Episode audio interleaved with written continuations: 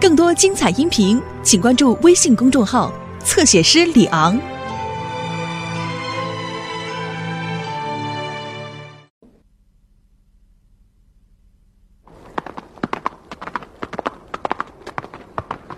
吁，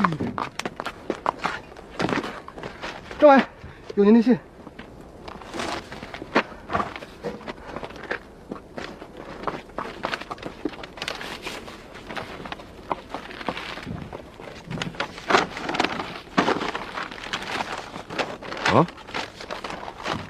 谁的字这么秀气啊？李云龙，这不扯淡吗？他那笔字我还不知道啊啊，跟天书似的，肯定别人代写的。老赵，我在医院罗主任的办公桌上给你写信，仔细瞧瞧，咱老李的字儿有长进吧？啊，嘿嘿，老伙计啊，你还别不信，自打进了医院，咱老李这辈子头一次这么闲啊，闲得我浑身较劲，没办法，练字吧。得，这一来二去的，伤快好了，咱也快成了书法家了。哪天咱给你写个条幅，你拿去裱裱，可以挂在房子里。可有一样啊，不能拿去卖。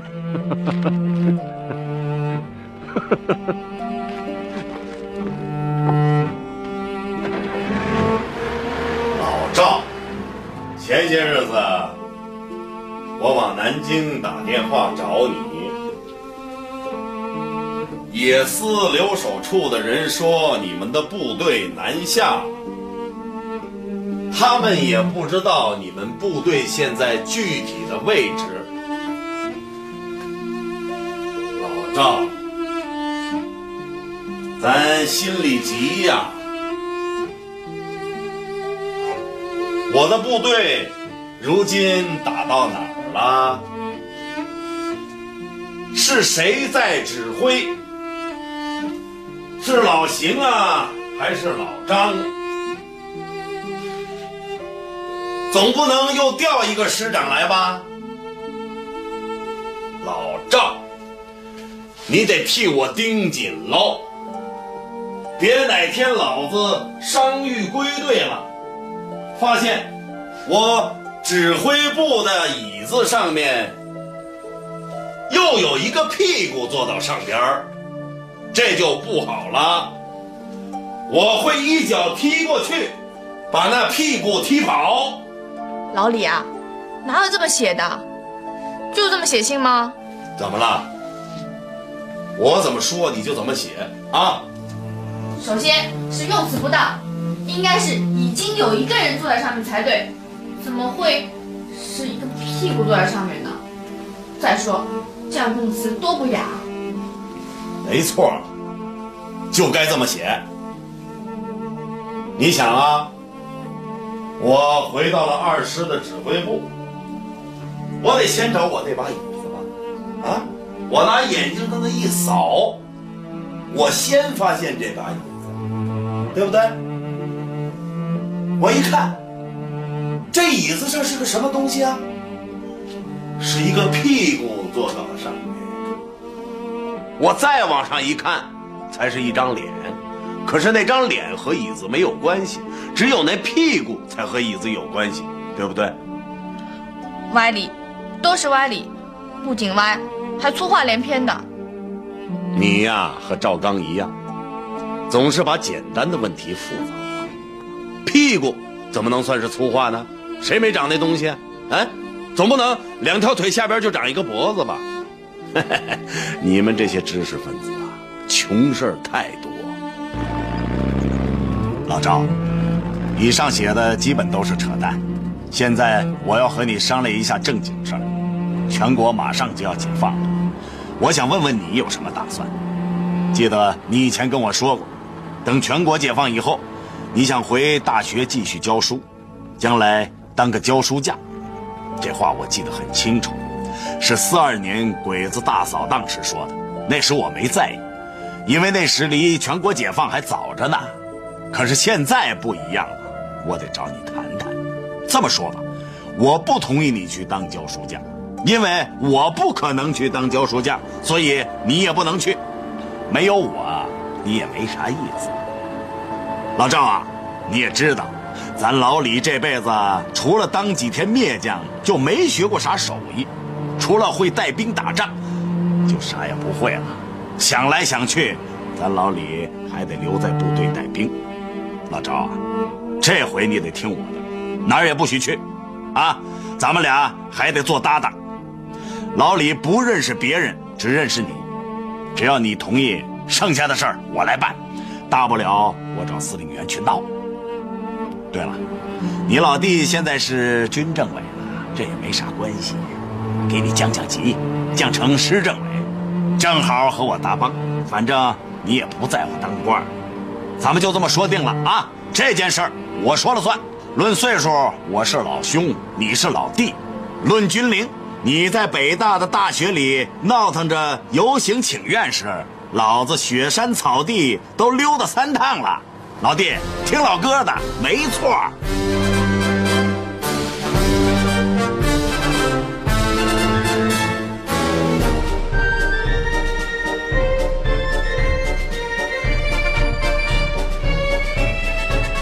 这儿也不许动，那儿也不许碰，好像首长是他们家的。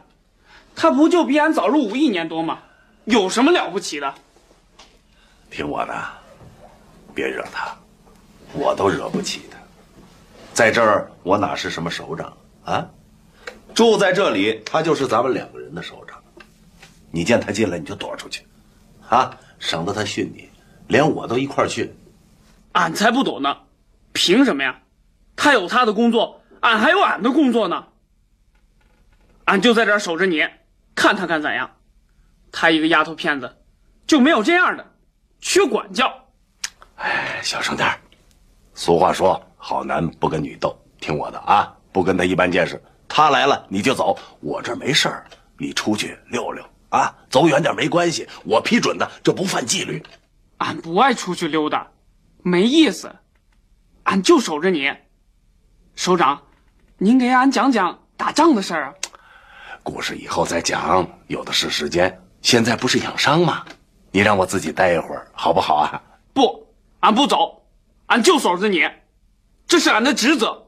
他娘的，咱好说歹说就是不开窍的，让你走你就走，磨蹭啥呀？滚！给老子滚！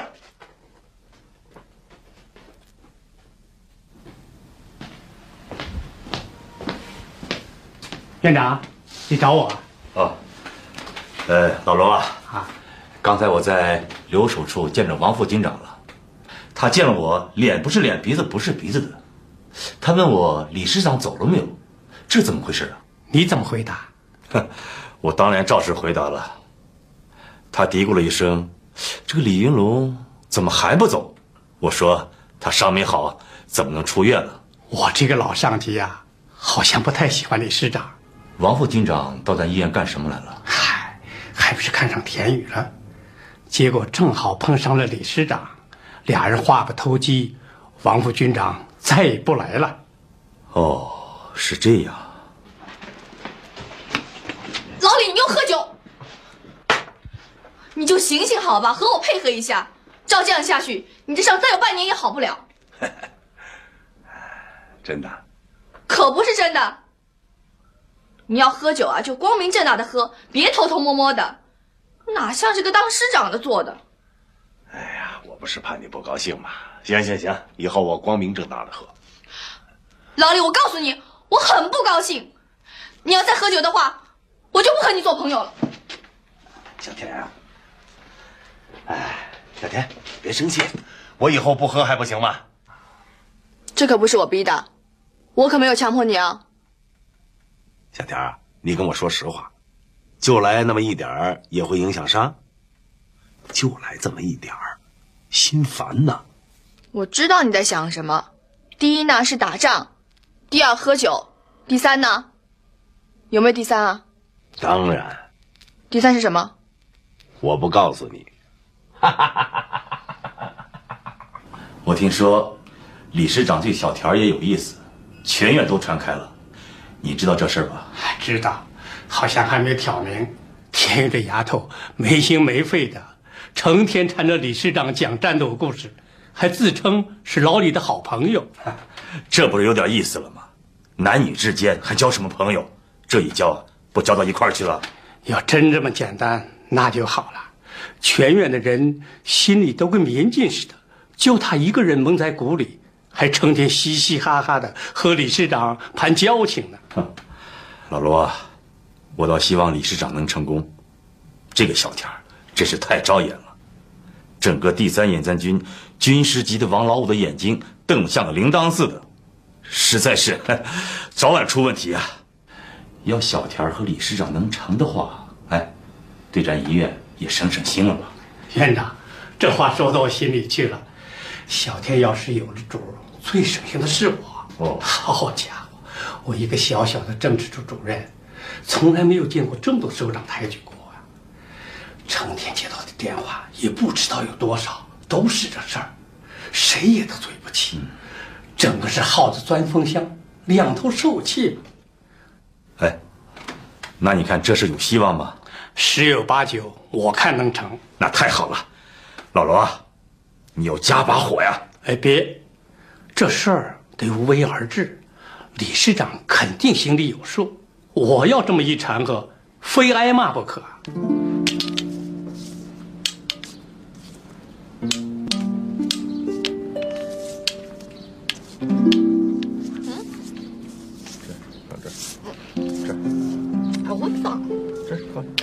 吧？不对，啊，对了，哎，还有一个错了，对了，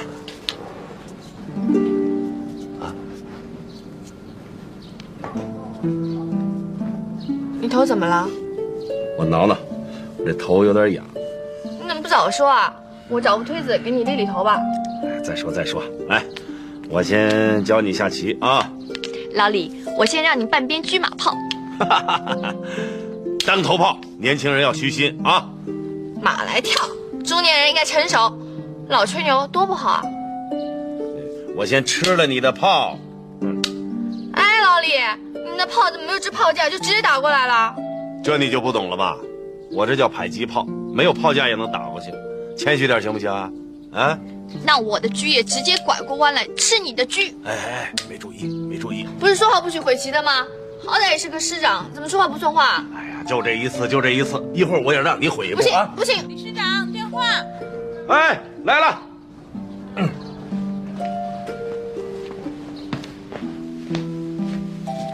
喂，哈哈哈，老赵啊，我一猜就是你，部队到哪儿了？进福建了，老李啊，你的伤怎么还没好啊？是不是又每人陪着乐不思蜀啊？啊！哪儿的事儿啊？你别听别人瞎说啊！咱老李现在正练童子功呢，啊，能想别的事儿吗？你别装蒜了，连野司留守处的人都知道了，说你整天是飘飘然的，连走路也不知道先迈哪条腿了，脾气也变多了，平时的粗声大气也没了，说话总是捏着嗓子，就像京剧里的小生一样。哎，我说，这话属实吗？放了娘的屁！哪个王八蛋他妈瞎咧咧啊？我说也是啊，要是连李云龙都成了娘们儿，那这个世界上可就没汉子了啊！哎，老李啊，事情进展怎么样了？过了这个村可就没这店儿。你要是把这个山头拿下来，那可给咱们中原老部队争脸了，也省得那么多人惦记着。咱们要到华野来，打仗不含糊，那抢美人儿也不能落后啊！到时候我就敢挺着腰板跟人说，名花有主了。谁踩的呢？李云龙啊！这荣誉不光是你李云龙的，也是咱们中原老独立团的。你小子就别操心了啊！我李云龙什么时候打过败仗啊？我告诉你，总攻马上就要开始了。好，速战速决，祝你成功。早点归队，还有仗打。嗯。呃，老李啊，你的信我收到了。至于你提的问题，我还没法回答你，因为你我都不是普通老百姓了，不能看着谁顺眼就跟谁一块凑。咱们的去留问题还得组织决定。好，我挂了。好，再见。老李，看把你美的，又要攻什么山头了？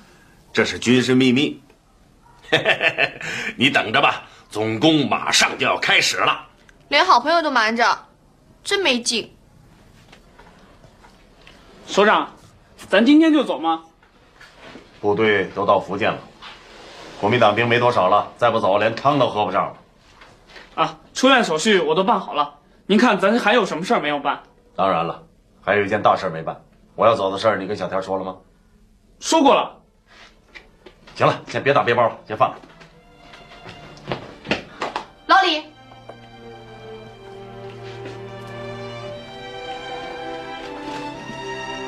你太不够意思了，要走了也不提前告诉我，还好朋友呢。小田啊，你这可冤枉我了，我谁都没打招呼，就通知你一个人。这还差不多。小田啊，咱们这一分手，还不知道哪年才能见面呢。临走之前，咱们好好聊聊。小天，咱们认识这么多日子了，我还不知道你有没有对象呢。老李，你是什么记性啊？以前罗主任不是跟我谈过这个问题，被我拒绝了吗？你当时还支持我的，你忘了？我才二十岁呢，还早呢。不早了，该动脑子了。晚了，好男人都没了，到那时候后悔都晚了。没了就没了，有什么了不起的？小田，不许嬉皮笑脸，我和你谈正经事儿呢。老李，干嘛那么严肃啊？眼睛瞪那么大，我又没惹你。你当然惹我了，你就不该来护理我，那就什么事儿都没有了。现在，你认倒霉吧，我得把你带走。真的？太好了，我早就不想在医院干了。到作战部队多好啊！咱们说好了，你得发一支卡宾枪给我，到时候我端着枪照张相寄回来，还不把他们都给羡慕死？没问题，一支枪不在话下。不过，你得答应我一个条件。说吧说吧，什么条件都行。那我可就说了。嗯。你听着，我要你嫁给我。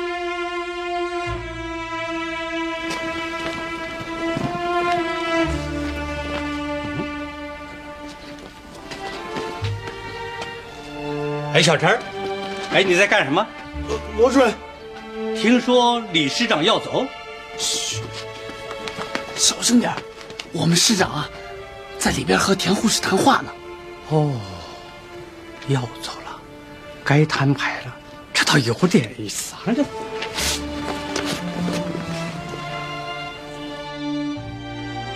好，我给你半小时考虑。我坐这儿等着，快点。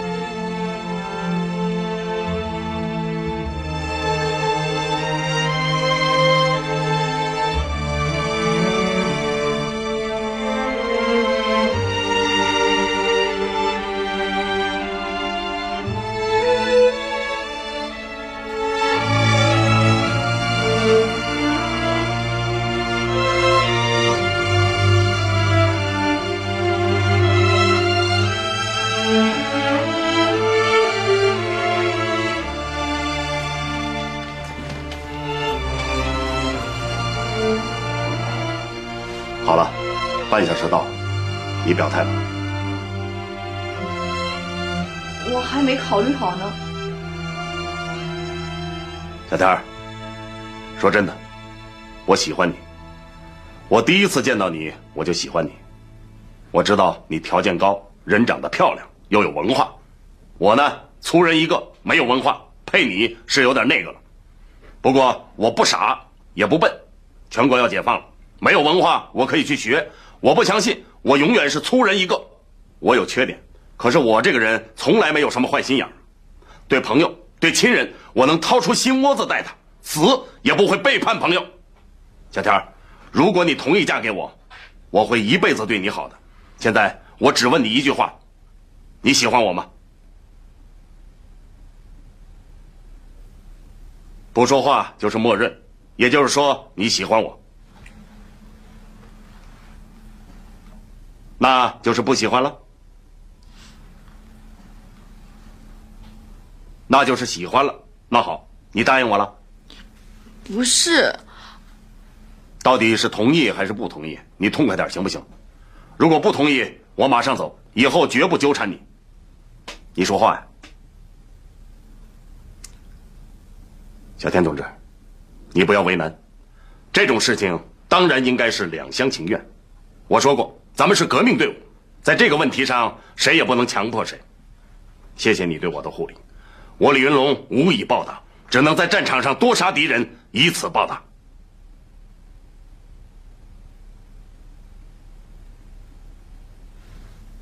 再见。我答应，我答应。哎，罗主任，罗主任，您看见啥了？行了行了，小孩子家，别打听，好站着岗。哼，小看人，俺啥不知道啊？哟呵，你都知道什么？说说看。俺们师长想讨媳妇呗。哟呵。都人小鬼大，什么都懂啊！你们李师长要不是负伤住进我们医院，这好事儿能轮上他？这小田可是我们这儿最漂亮的姑娘，多少人惦记着呀！这这算啥呀？俺们市长要想讨媳妇儿，走到哪儿不是可劲儿的挑，挑上谁呀，是谁的福气。好家伙，都说你们二师牛皮哄哄，两头冒尖儿果然不假。他李云龙牛气，连你警卫员腿大了。我也喜欢你，你干嘛那么狠心要丢下我？总该让我想想嘛。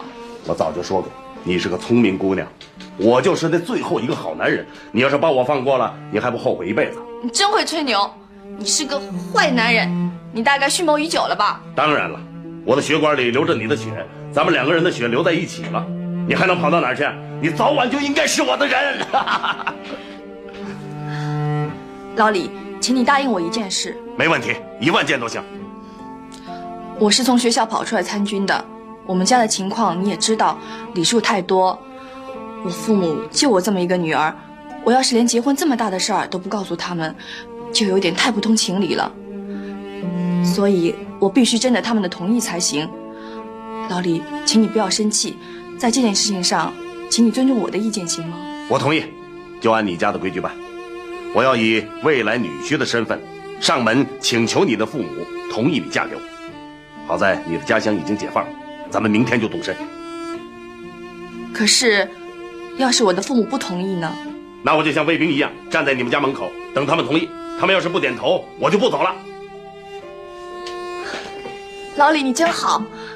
难为你了，你一个大英雄肯这么做，我都不知道该说什么好了。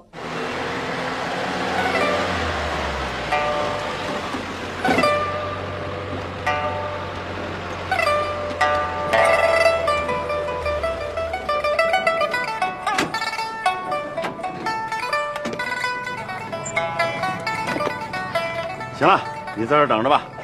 别又是汽车又是警卫的啊！人家是书香人家，不喜欢这个。是，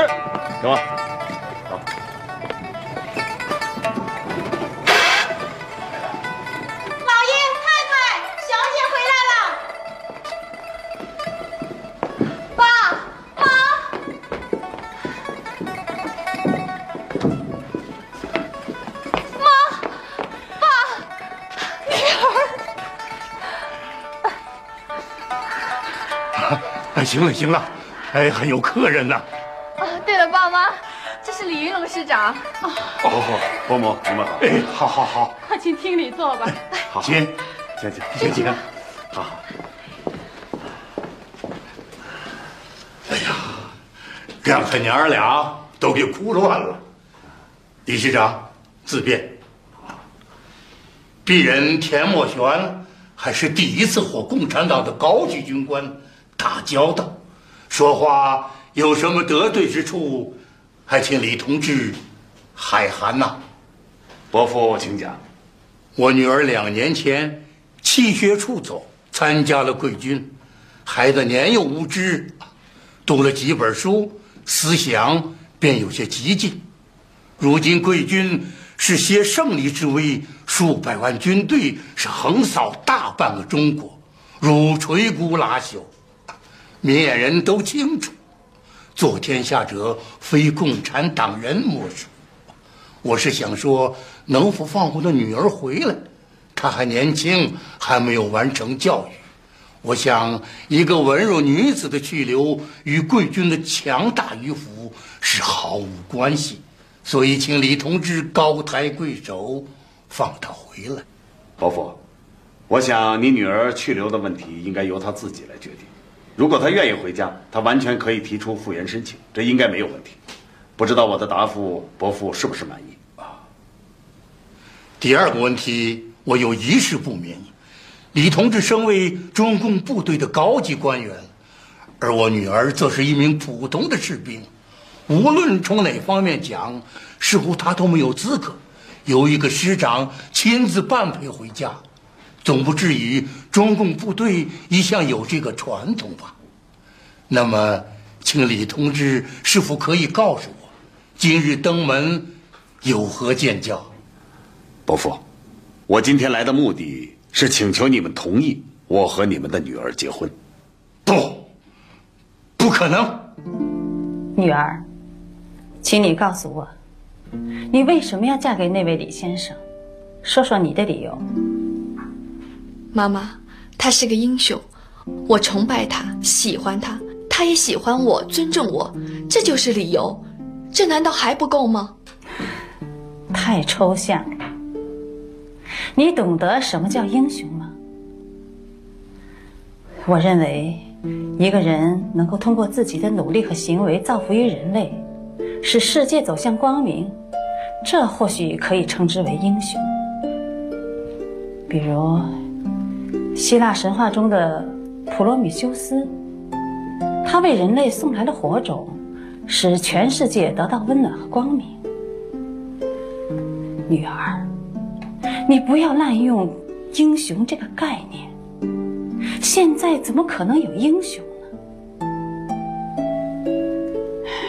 阮籍说：“时无英雄，使庶子成名。”这位李先生在战场上或许是位能征善战者，可这又能说明什么呢？为了一党一派的利益，即便是鞠躬尽瘁、血染沙场。充其量也不过是他那一党一派的英雄，仅仅是两派之间政治见解有分歧，或是政治利益的不均，就在战场上刀兵相见，大动干戈，动辄是数百万人的厮杀，而且是同一种族间的厮杀，这有意义吗？这就叫英雄？妈妈，李师长他是抗日战场上的英雄。当我们的民族受到奴役和侵略的时候，就是这些民族英雄用血肉之躯抵抗了敌人，夺回了我们民族的尊严。如果这些在战场上和敌人以命相搏的人不是英雄的话，那谁是英雄？伯父，我知道你疼爱你的女儿，可我也是真心的。我发誓，我会一辈子对她好的。我李云龙这辈子没求过人。可这次，我是真心的请求您同意我们结婚。李同志，我问你是什么文化程度？当兵以前读过一年私塾，参军以后在部队里也学过一些文化。既为军人，受过军校教育吗？没有，做梦都想，可是没有机会。那你凭什么要娶我的女儿？就凭你是师长？还是凭你们共产党将要夺得天下？伯父，请息怒。我们共产党不会仗势欺人。我李云龙这辈子最恨仗势欺人的人。为了这个，我才参加了共产党。我懂得咱中国人的规矩：对上要孝敬父母，对下要管教好子女，要老老实实的做人。当官和不当官都一样，要做一个好人。请伯父答应我。我若是不同意呢？那我就站在这里等，直到你同意为止。伯父，我是一个男人，我也很好面子，但是为了娶你的女儿，我不怕丢面子，我愿意等。我想听听你对现在这场战争的看法。这可是一场同胞之间的内战呀！难道同胞之间政治有分歧，只好用？战争这种手段来解决吗？妈妈，对政治我本没有什么兴趣，但是我有个基本的观点，那就是在一个共和政体的国家里，一部分公民是不应该欺压另外一部分公民的。各党派的政治分歧应该通过政治协商来解决。抗战胜利之后，各民主党派要求成立联合政府，通过广泛的民主选举来选出执政党，共同治理国家。这是中国走向现代民主政治的最好时机。可是蒋介石要搞独裁，他要压制别的政党，在政治上搞法西斯式的统治，把中国变成一个警察国家。妈妈，这么一个腐败、黑暗、独裁的政府，难道不应该推翻它吗？好，我们不谈政治，只谈婚姻吧。你真的认为你们的结合般配吗，女儿？你是一个受过良好教育的女孩，无论从生活习惯、思维方式和文化教养，都受着我们这个家庭的影响。难道你真的能和那个农民出身的、粗鲁的、没有文化的中年男人生活一辈子吗？这是难以想象的。少女的英雄梦。在你们这个年龄段的女孩是常会出现的。妈妈在你这个年龄段也崇拜过岳飞、文天祥，甚至还崇拜过拿破仑呢。但是，女人一旦成熟，眼光就会产生变化的。也许会为自己年轻时候的幼稚而感到好笑。你为什么？要走这段弯路呢，妈妈，您爱爸爸吗？为什么爱他？您理想当中的男人应该是什么样子的？是的，我爱你爸爸，而且从年轻时候起就爱他。至于为什么爱他呢？因为他从不趋炎附势，他正直清高，有才气。他富有学者的儒雅气质，有智者的敏锐判断力，还因为他也爱我呀，他把我视为他生命中的另一半。我跟你说这些，也是为了回答你最后一个问题：这就是妈妈心目当中的理想男人。妈妈，您的审美观点是不是太古典了？不错，不趋炎附势，正直清高，有学者的儒雅。有敏锐的判断力，这些当然很好。可是，怎么说呢？这些优点都太中性了。男人身上可以有，女人身上同样也可以有啊。而我所喜欢的是只能男人身上存在的优点，而女人是不可能有的。那就是有威严、有血性、有英雄气概、坚强而勇敢的个性，这才算是男人。和这样的男人在一起，才会有安全感。才能显示出作为女性的阴柔之美啊！小小年纪，谁教你知道这些？你就这么知道男人？妈妈，反正我不喜欢书生气十足的男人，我喜欢有血性、有尊严、勇敢的男人。缺少文化知识可以学习，可是缺少血性跟尊严是没有办法弥补的。这两头孰重孰轻呢？现在这样的男人可并不多见啊！妈妈。女儿好不容易碰上一个，妈妈应该为女儿祝福才对啊！真怨我太宠你，把你从小给惯坏了。凡是你想要得到的东西，你就千方百计也要得到。你说服了妈妈，妈妈就得去说服你爸爸同意你们的婚事。想起来怪没意思的。你说生儿育女有什么用呢？十月怀胎，分娩之苦。为了培养女儿，我们费尽了心血，好不容易长大了，还没来得及高兴呢，这唰的一下子就要飞走了，就要成了别人家的人了。我怎么觉得，好像有人抢了我的东西似的？妈妈，女儿永远是您的女儿，不管飞得多远，我都要回来的。我的房间可不许有人动，我回来还要住的。将来啊，要是变了样，那我可不依。理事长，我就不知道你们的婚姻是从何谈起。我田墨玄虽通世事，但也绝不是趋炎附势之人。胜利之时，应该是新力除弊，振兴国家民主。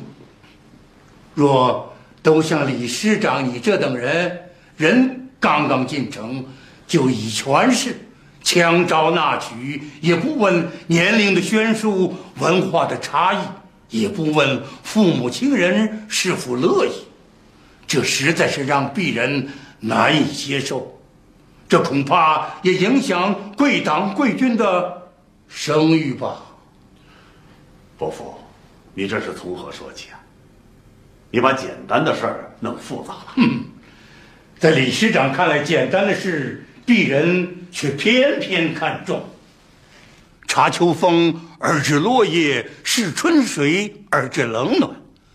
看贵党贵军的宣言，不如看你们是如何对待民众的尊严。实话对你说，你若让让我同意这桩婚事，除非你把你的一师兵马开来，放火烧了我的宅院。哼，岂有此理！你这个老夫子！你不嫁你女儿就不嫁，说这些不着边的干什么？我李云龙什么时候想烧你们家房子？我告诉你，小鬼子我打了八年，反动派我打了十年，砍下的脑壳数不清，咱唯独没欺负过老百姓。老李，你这是干什么？他可是我的爸爸。你爸，你爸也不能这么说话呀！小雨，你看看，这就是你挑的女婿啊？怎么，你还想掏枪呢？我掏枪，我掏枪怎么了？你问问这枪，他什么时候杀过老百姓？我田墨玄一生只屈服于真理，还没有惧怕过什么手枪。小雨，你让你们的理事长开枪打我，打死我，我也不同意。还威胁我？威胁？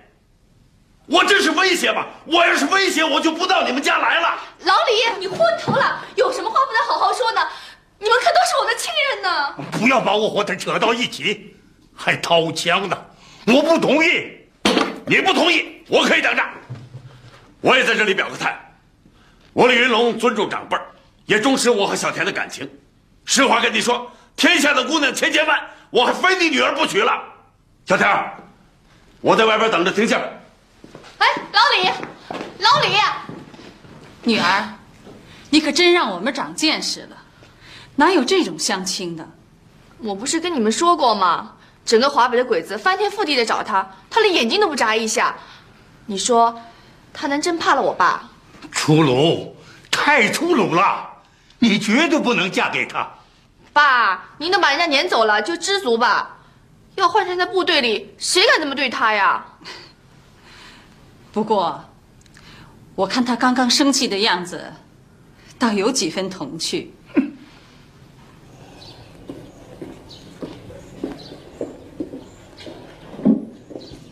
市长，怎么样啊？人家不同意。市长，您可千万别松劲儿。在俺们老家，相亲的女婿头一次上门是要被骂回来的，可下次去啊，咱带足了聘礼再来，他就不会骂了。哎，市长，您看我是不是现在去买点礼物？买个屁！他家什么都不缺。不，市长，礼物不在轻重，关键是表个决心。表决心？嗯。有道理，有道理。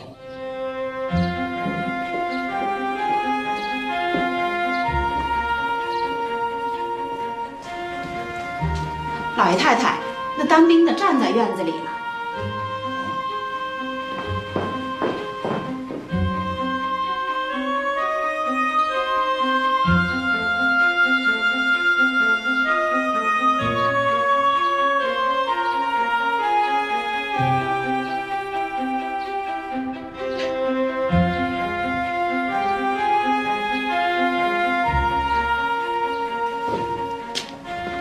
成何体统？这成何体统嘛！这简直是要挟！请他进来吧，别让他老在外头站着，让别人看了笑话。不许进来！今天我倒要看看他究竟要怎么样。哼，逞匹夫之勇，把操练场搬到我家中来了。他要站，就让他站着，别拦着。爸，他可是刚刚负了重伤啊！医生说他需要好好休息，不能长久站立的。再这么站下去，他的伤口会复发的。哎呀，小雨，你怎么就看不到父亲的这颗心呢？啊，我也是为你好。这样的彪悍之人，你能和他厮守一生吗？啊？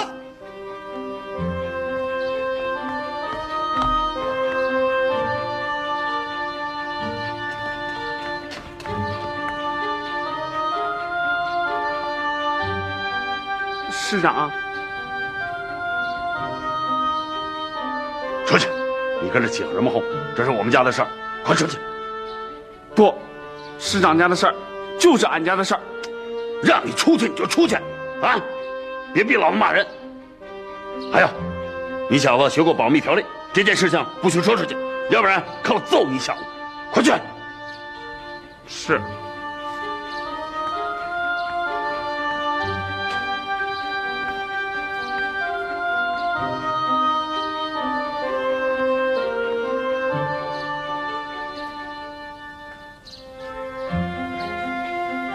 老李，进屋去吧。你们家的两个老顽固同意了。他们让你进屋去说。有什么好说的？同意就两个字，不同意就三个字。你们这些读书人啊，总是黏黏糊糊的。这个时候要不分出个青红皂白来，往下我怎么和老丈人、丈母娘相处啊？哎呀，老李，我求你了，你的伤不能长时间站的，快进去。那也比心里赌气好。